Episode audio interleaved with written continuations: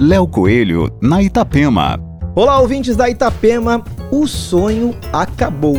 Essa foi a frase de muitos baladeiros ao confirmarem a notícia de que os clubes de Ibiza não vão abrir no verão de 2020. Enquanto não sair uma vacina, essa é a triste realidade anunciada pelo jornal Diário de Ibiza.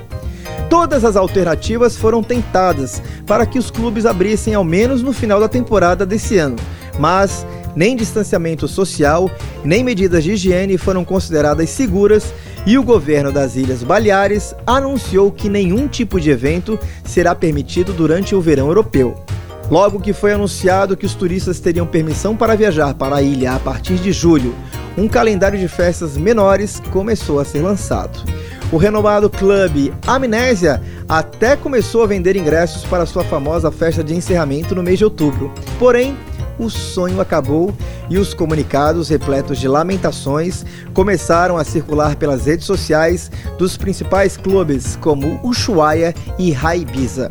O turismo será permitido nas Ilhas Baleares esse ano, mas o turismo de entretenimento que deixou Ibiza tão conhecida pela primeira vez na história vai viver de memórias e saudades da última temporada. Aqui é o Coelho com as coisas, dessa vez não tão boas, da vida.